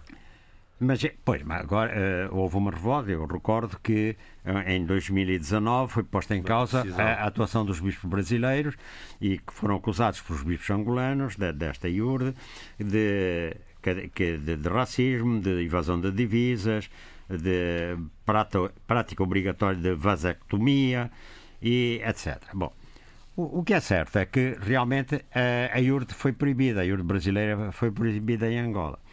E então este senhor, que é deputado, membro da Frente Parlamentar Evangélica na Câmara Baixa Brasileira, diz que eu gostaria de dizer que a nossa bancada, a nossa deles, lá em Brasília, em Brasília, tem uma influência muito grande na indústria, no comércio e tecnologia no Brasil e que muitos desses acordos, que facilitam inclusive a República de Angola, passam pelas nossas mãos.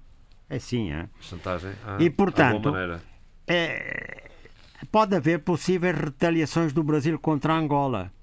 E é difícil que tal não aconteça, tendo em conta a resposta angolana. Bom, isto é realmente diz tudo não só sobre este deputado, sobre a IURD e sobre o Parlamento Se calhar não é para levar a brasileiro. Sério.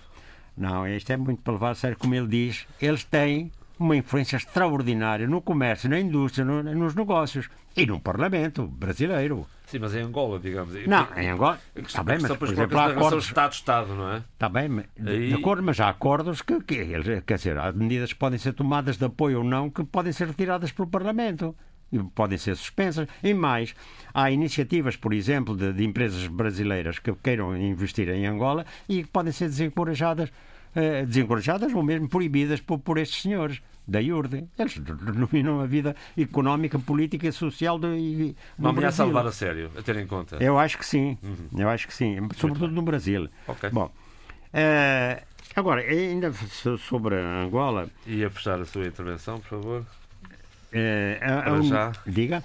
Sim, sim, sim. Sim, a UNITA, a UNITA apresentou medidas legislativas para a democratização. A UNITA está a pensar claramente nas próximas eleições e então ela diz que apresentou um projeto de lei sobre petição uh, e outro sobre o exercício do direito de oposição democrática.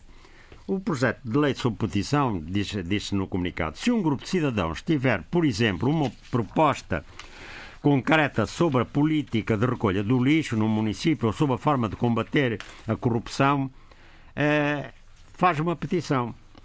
Depois, a, a, a, lei sobre o direito da oposição democrática diz que eh, é para eh, facilitar a fiscalização dos detentores do poder político e concretizar a possibilidade de alternância no poder executivo.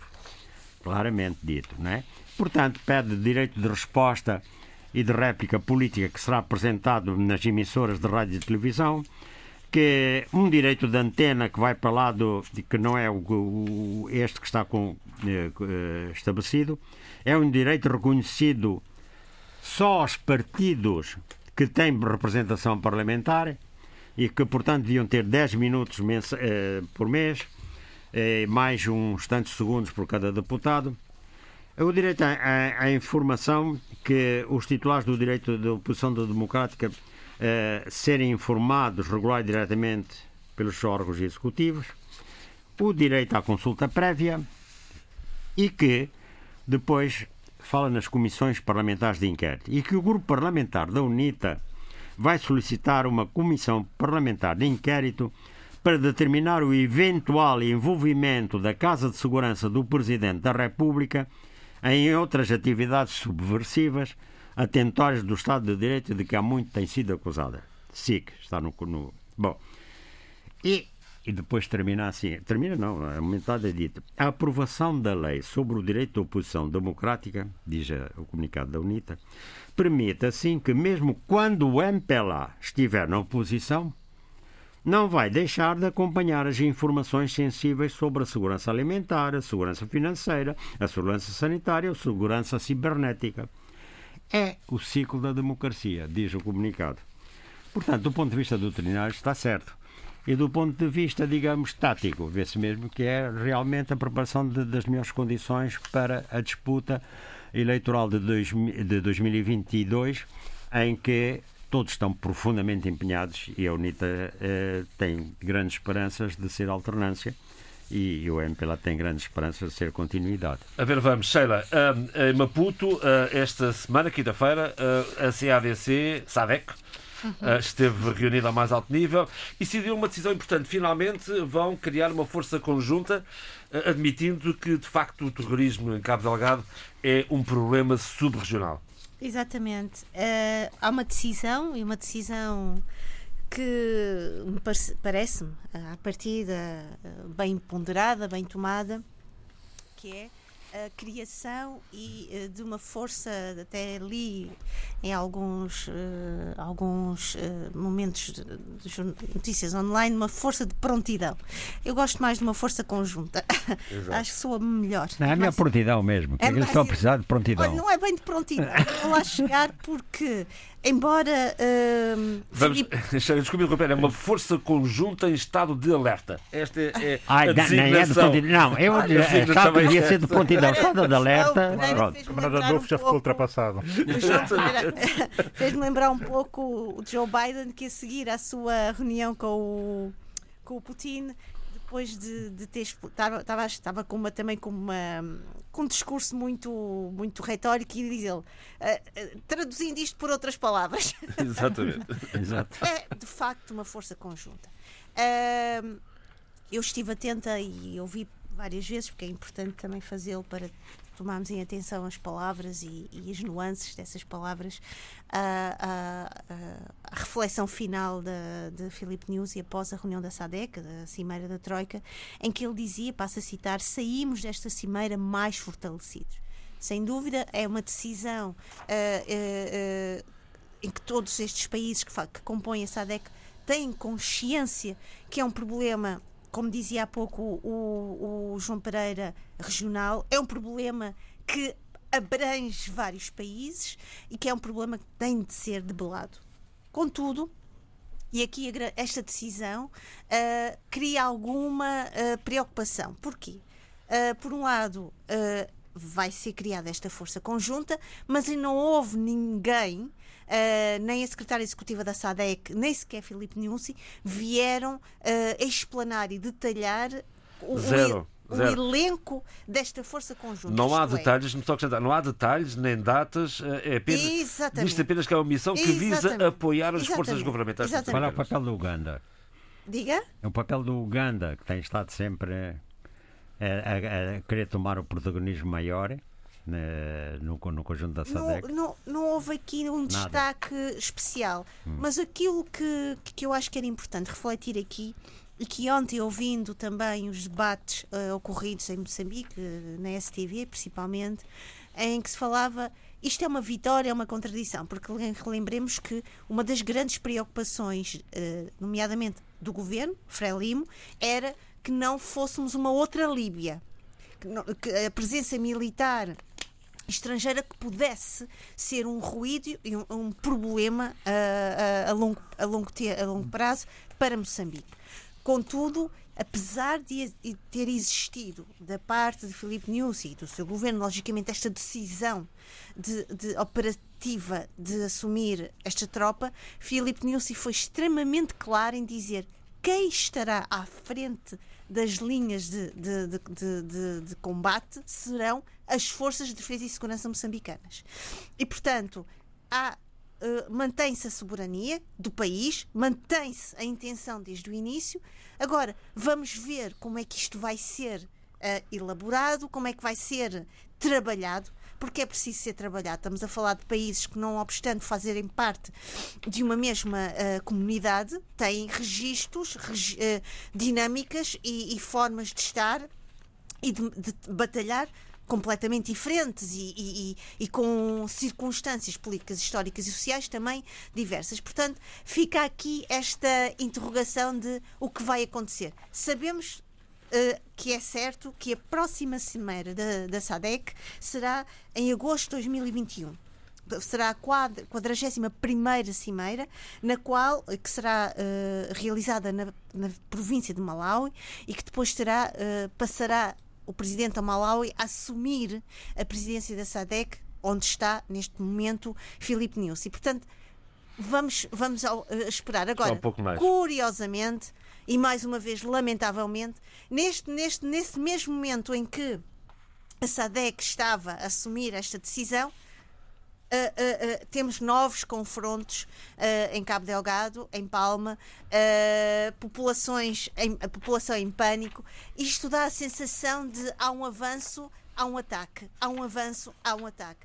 E eu percebo aqui, e há pouco, quando o Adolfo falava de como é que era a posição do, do Uganda, peço desculpa, Sim. eu tenho noção, Adolfo, para quem está de fora, há uma curiosidade uh, uh, de quem está preocupado e atento a esta situação de como vão ser uh, como vai ser organizada e, e planeada esta ação. Mas também percebo que informação importante e relevante que venha cá para fora pode cair em mão alheira. Não, é é isso mesmo. Lembremos... Desculpe, eu queria dizer, sobre a questão que, aliás, você levantou, as, digamos, as contradições que há e os, e os problemas que há a resolver na afinação uh, de, de, de, de, tomadas de posição para uma decisão. Uhum. Uh, tudo isso existe. Mas a, a verdade também é, é, a seguinte: quando eles dizem forças de alerta, não é por acaso. Não é? Portanto, é, é, será uma força altamente operacional. E, para, e, para, e, e, portanto, quando a, a Sheila disse que nenhum, nenhum pormenor foi, veio cá para fora, é absolutamente por, por causa disso.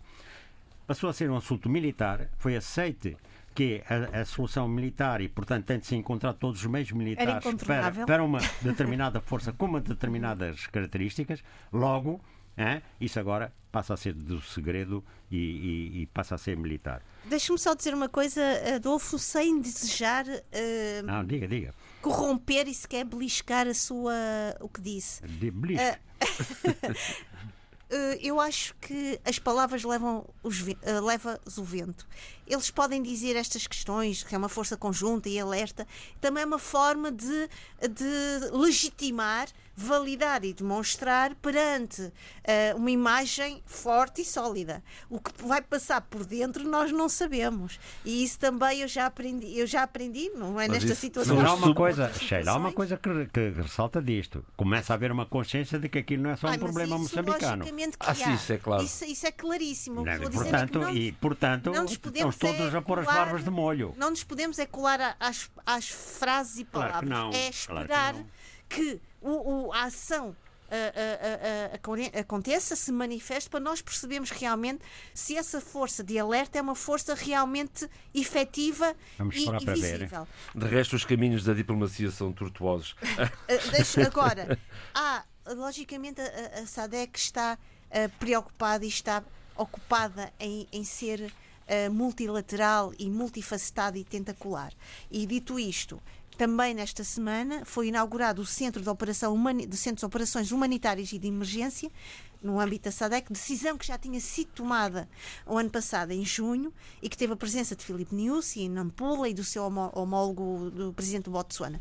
Para quê? Para dar resposta não só situações, eles falavam situações climáticas, logicamente, mas não só. Nós sabemos e visibilidade à própria SADEC. Exatamente, mas nós sabemos perfeitamente que isto também é outra forma de organização e de, e de, de aumentar o alcance e a capacidade de dar respostas várias e, e respostas uh, multi, uh, diria multitask. É mais Ou seja, isto é, um, isto, é um, isto é um posto avançado da SADEC, um escritório regional exatamente, uh, na, na, exatamente, para, exatamente. para manter a presença e saber e, estamos aqui. E foi por isso que é eu disse, que por isso usei exatamente o termo tentacular, isto é, não estão apenas. eu acho que a SADEC e, e todos os seus elementos têm uma percepção, parece-me a mim, extremamente uh, uh, acutilante de que é preciso ter muitos olhos, ter muitos braços e, acima de tudo, ter cabeças altamente inteligentes e preparadas para pensar estrategicamente como uh, debelar e poder um, corresponder a este a desafio. Sabendo que este é um problema subregional. Agora, deixe-me só dizer aqui uma coisa muito interessante que eu ouvi favor, ontem, que não é. Hum, o pensamento não é meu, e, portanto, eu tinha que dizê-lo, porque não gosto de roubar ideias às pessoas. Mas ontem, no debate que eu, eh, que eu ouvi, eh, um dos eh, comentadores dizia, e é verdade, que é importante que as nossas forças de defesa estejam no terreno, e eu já frisei isto, porque é preciso um conhecimento antropológico da região. E esse conhecimento as outras forças estrangeiras não o têm.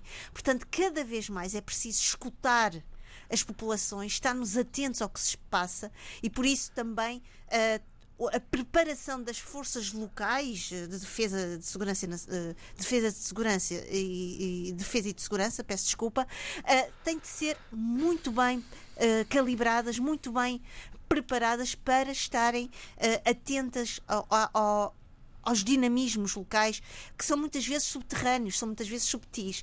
Uh, uma das pessoas até falava de um trabalho que eu li, muito interessante, de um, de um autor e, e, e antropólogo, se não estou em erro, exatamente, Christian Geffrey, que na altura fez um trabalho absolutamente interessantíssimo. Para mim foi muito importante para se perceber porque a capacidade que a Renamo teve de trazer para si a lealdade e a cumplicidade de várias populações.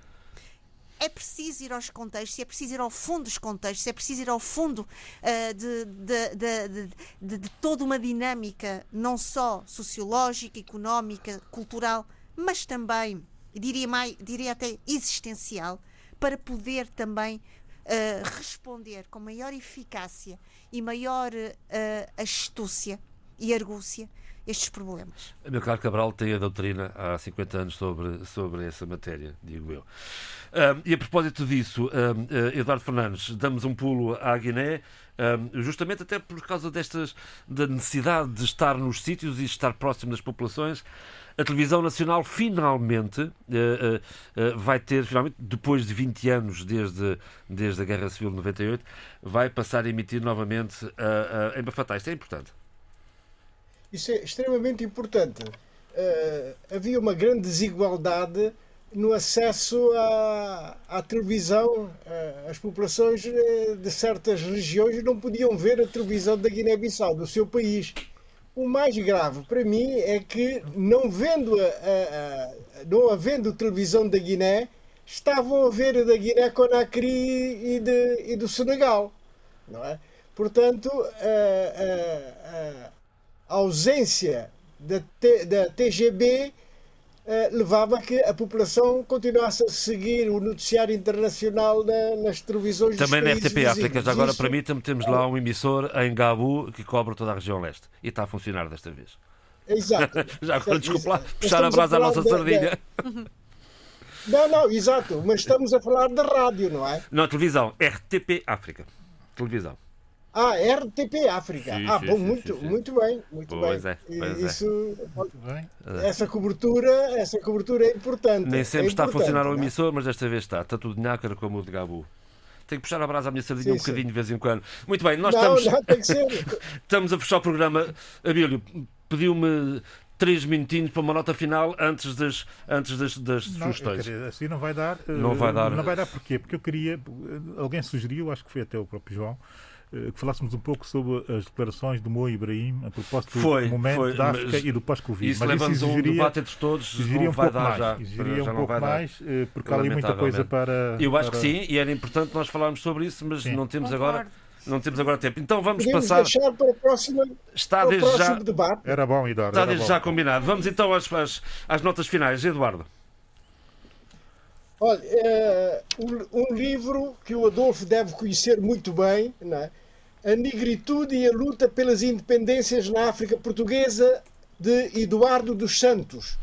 Uh, esta, esta obra foi publicada em 75, em 1975, mas ainda hoje é uma leitura muito, muito interessante e que explica muitos dos aspectos que se seguiram às, às nossas independências. Muito é, bem. Portanto, é um livro que, embora seja já com alguns anos, seja já um livro antigo, de 75, mas ainda vale a pena a sua releitura. José Luís, uma recomendação que é um livro que vale por dois. É um duplo é verdade, livro. É verdade. É um livro uh, duplo, quer dizer, dois livros dois em um. num só volume. Uh, o primeiro é Nhara Saqueiro, portanto, escrito em crioulo. Uh, e o segundo é Língua de Verso. São dois livros de Managuta, escreve muito bem tanto português como crioulo, que é o nome, o pseudónimo de Maria Augusta Évora Tavares Teixeira. Língua de Berço são um conjunto de ensaios sobre o bilinguismo cabo-verdiano, é uma defensora acérrima do bilinguismo cabo-verdiano, português, crioulo, e, e o outro, Nhara Saquedo, são histórias de vida, adivinhas e provérbios de Francisca Miranda, desde que ela se gerou até se formar mulher. Tradução literal do crioulo. Sheila Khan.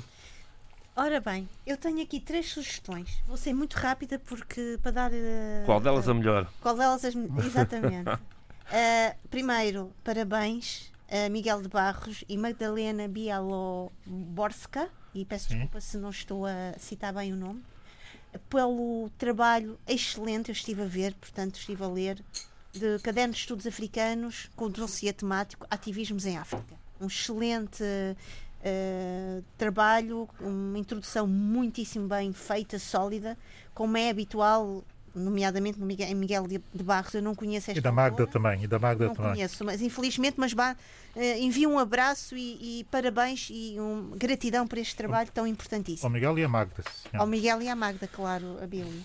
Uh, depois, falando, como eu dizia há pouco, como a diáspora moçambicana está tão ativa, uh, e para dar prova disso, amanhã o Centro de Estudos Sociais contará com a presença de uh, Boaventura Montejane, Dulce Maria Passades e Maria Paula Menezes sobre o tema Moçambique e a violência em Cabo Delgado, que Moçambique, Moçambique, moçambicanidade temos, uh, que será, terá lugar às 10 da manhã até às 16h30.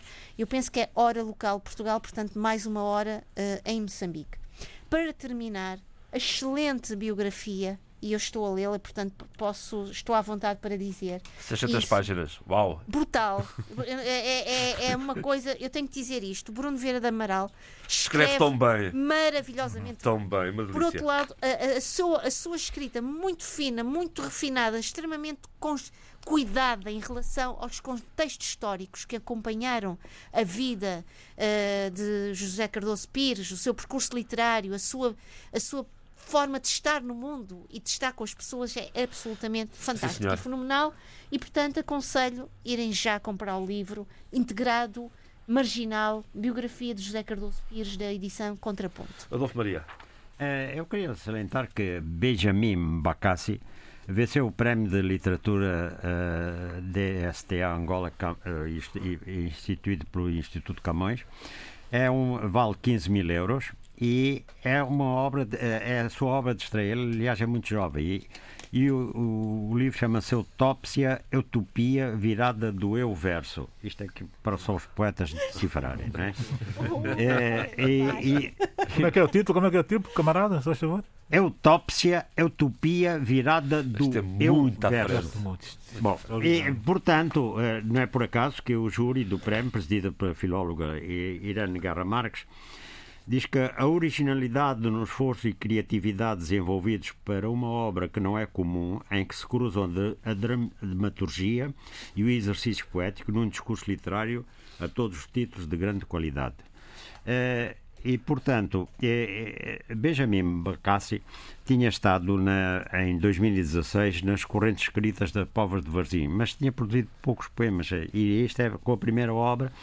Ele realmente recebe um prémio e parabéns, então. Vamos aqui às sugestões do Abílio Neto. Uh, as minhas, uh, de uma forma geral, uh, dizer que nós temos o livro traduzido da Brit Bennett, extraordinária uh, escritora da nova vaga uh, panafricanista e, e, também temos a uh, nova obra da Zadie Smith, Zaid Smith, que é enfim, sempre imperdível.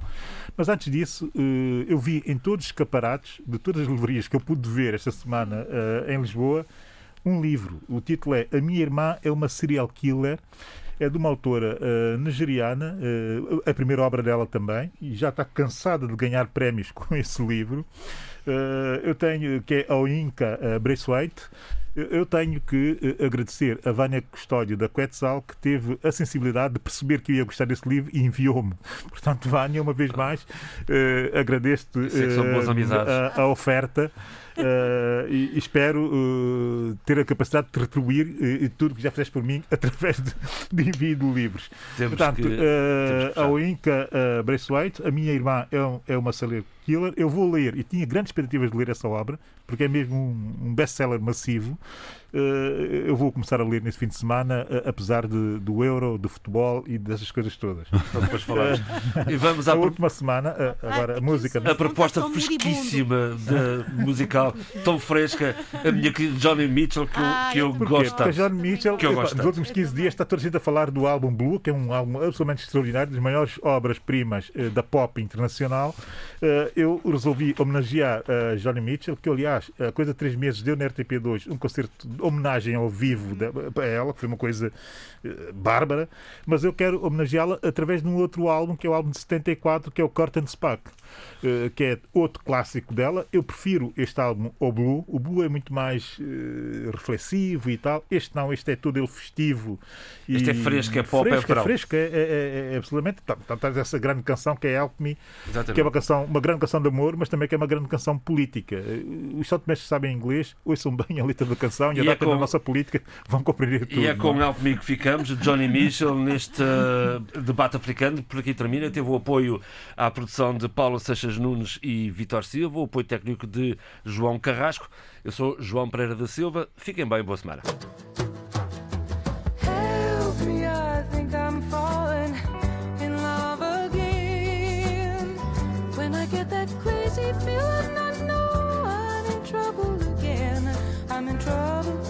you're a rambler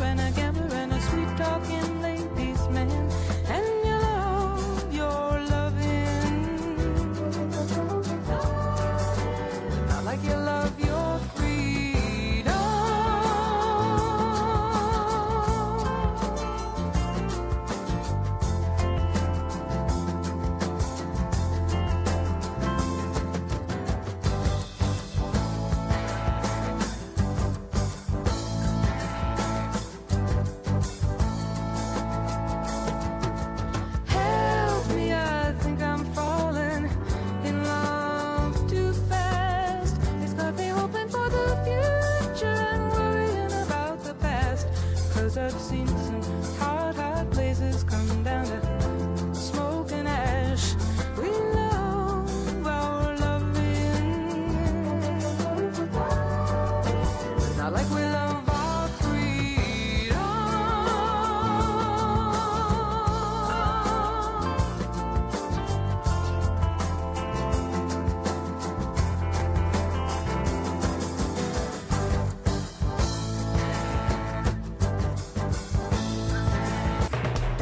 Debate Africano. Cinco vozes, cinco países. A análise dos principais assuntos da semana na IRDP África.